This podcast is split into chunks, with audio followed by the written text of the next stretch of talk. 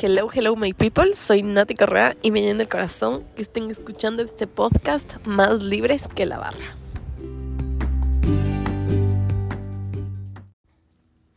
Ya se fueron mis amigos y, y bueno, estoy con mi hermano y está también aquí otra amiga y ellos ya conocían gente, entonces como que ya estamos hecho un grupo.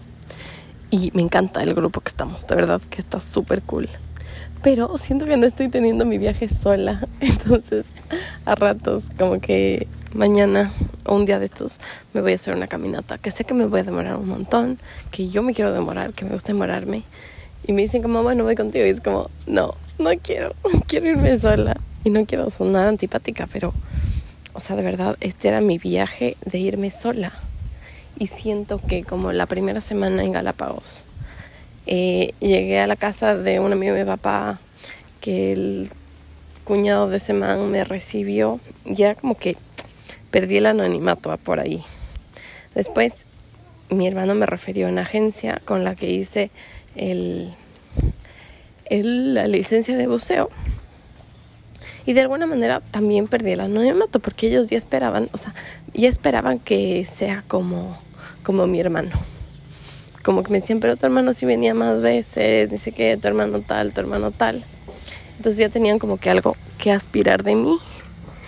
Y, y ya no me sentía tan cómoda caminando por ahí.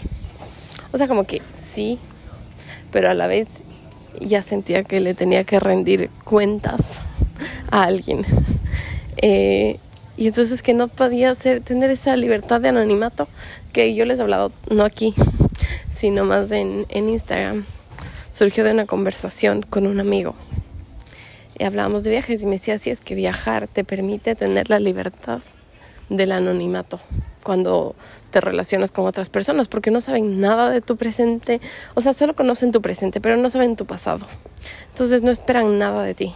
Y eso es algo que me encanta, es un concepto que me encanta trabajar y es una experiencia que me encanta hacer real en las escapadas y en los viajes futuros que va a haber de mochileando voy.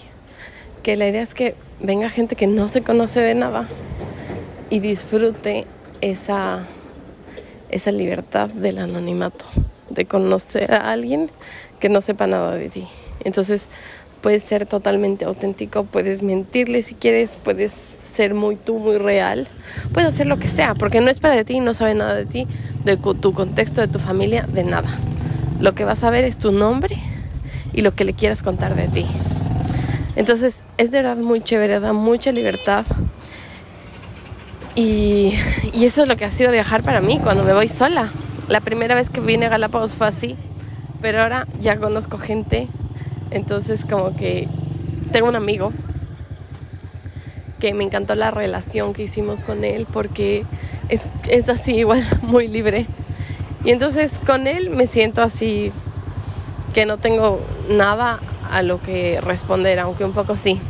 Pero a lo que tengo que responder con él me gusta, porque me decía como que, ¿por qué siempre estás sufriendo? ¿Por qué eres tan pesimista? Es que sé más feliz. Y entonces me ha llevado a como que tener una mirada más positiva de la vida.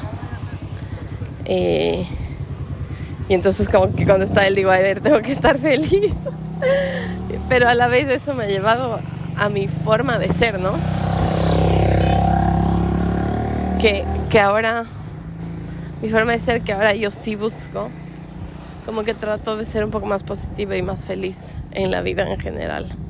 Entonces eso me ha gustado. Y igual cuando está él, como que a veces digo, chuta, tal cosa me va a criticar o lo que sea. Y no es que me critique, es una cosa mía. Y digo, a ver, no, vamos a estar en la onda de esta isla que es solo fluir. Entonces me pongo así y no pasa nada. Y él al final no me dice nada. Entonces mantengo esa libertad. Pero y el hecho de tener como a mi hermano y a sus otros amigos, que ha estado increíble, no me deja a mí ser ser con la libertad que quiero ser en todo. O sea, como que porque me pasó, no me pasó, sí me pasó un poco, he sido un poco vaga estos días, pero es lo que me gusta de viajar lento, es que puedo ir súper lento a todo, o sea, hay cosas que todavía no conozco y voy ya una semana en Isabela, pero me queda otra, entonces tampoco me estreso porque digo, tengo tiempo. Pero claro, es como que parece que no hago nada todo el día, pero estoy pensando en cositas. Ya tengo dos escapadas planeadas. Y es como que con esto que me quiero esta caminata al muro de las lágrimas, puedo parecer una antipática antisocial. Pero porque no quiero que nadie venga conmigo, quiero irme sola porque es mi momento, porque este viaje era mi viaje sola del año y no está siendo.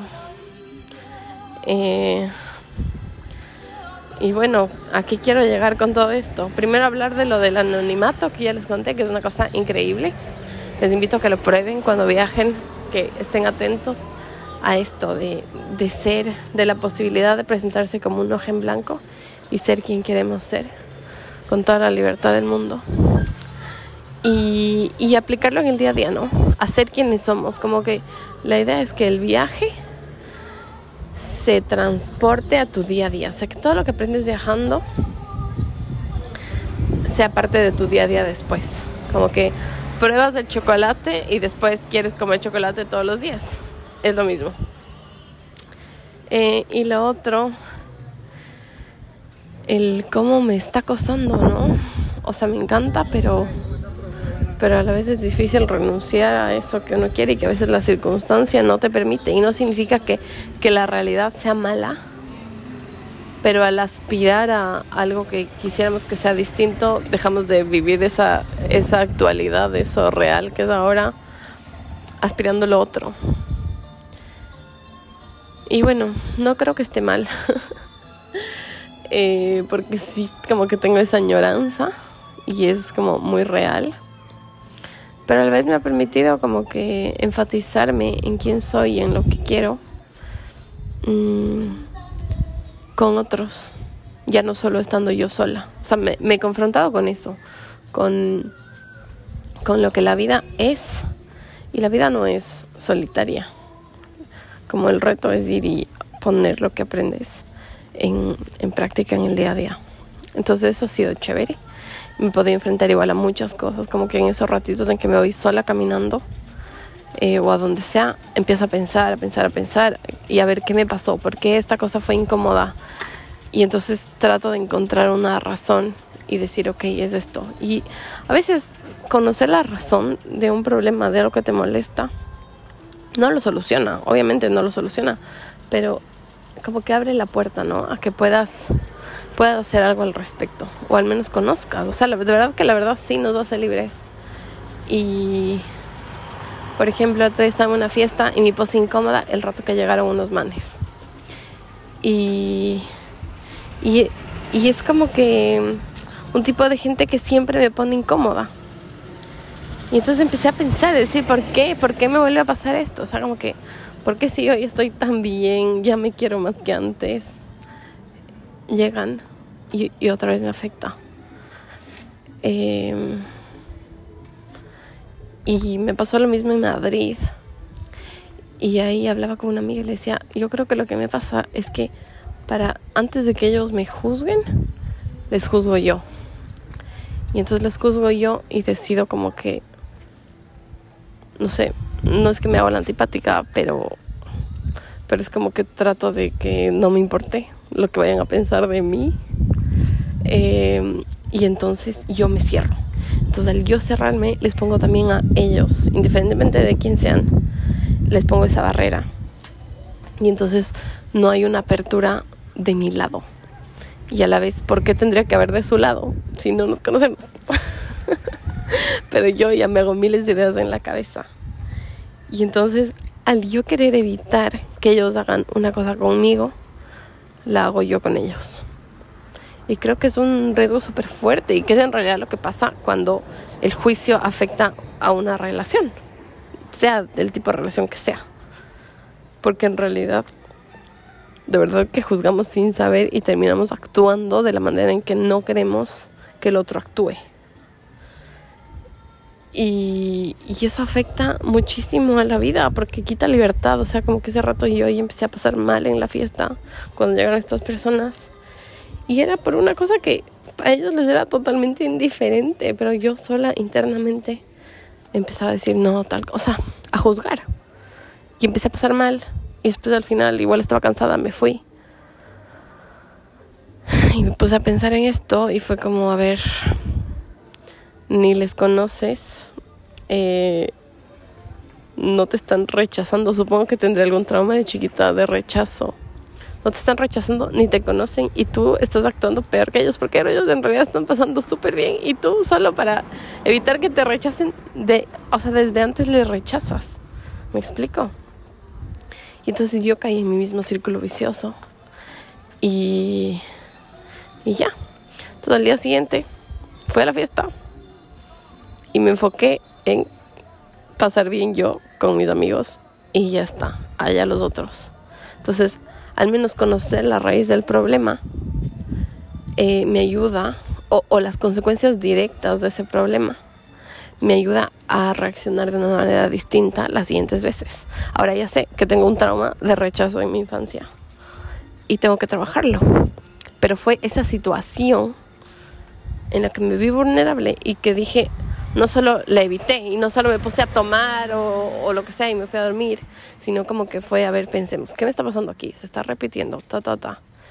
Y pude llegar a la conclusión de que al final estoy haciendo yo lo mismo que ellos, que, que pienso que ellos pueden hacer. O sea, porque yo creo que ni siquiera se les cruza por la mente, están pasando bien entre sus amigos y ya, como lo que hace uno cuando pasa bien con sus amigos.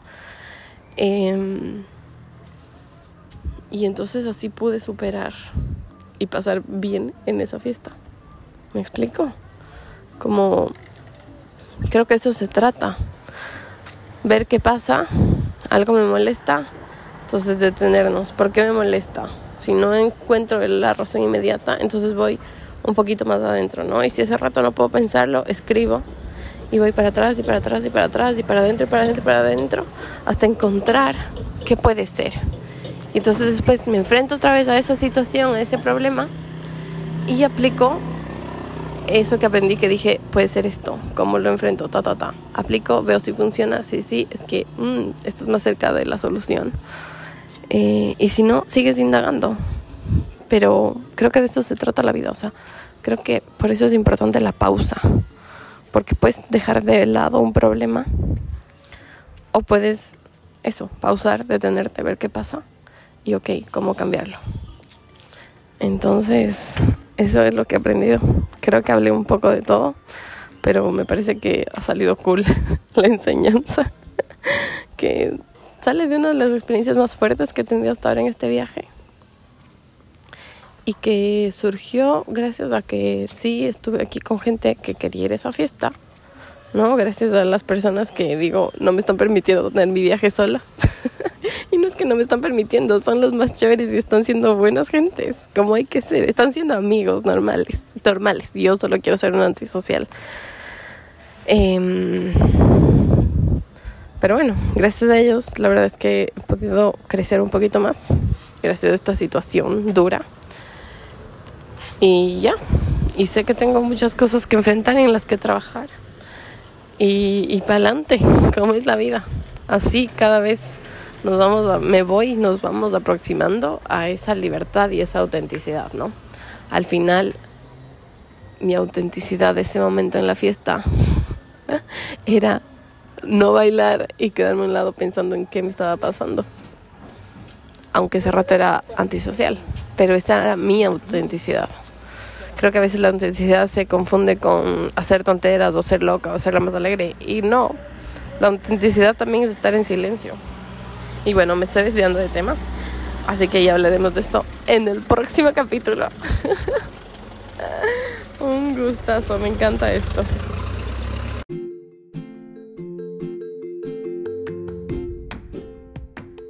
Y acuérdate, no hay amor sin libertad y no hay libertad más grande que la de ser más libres que la barra libre.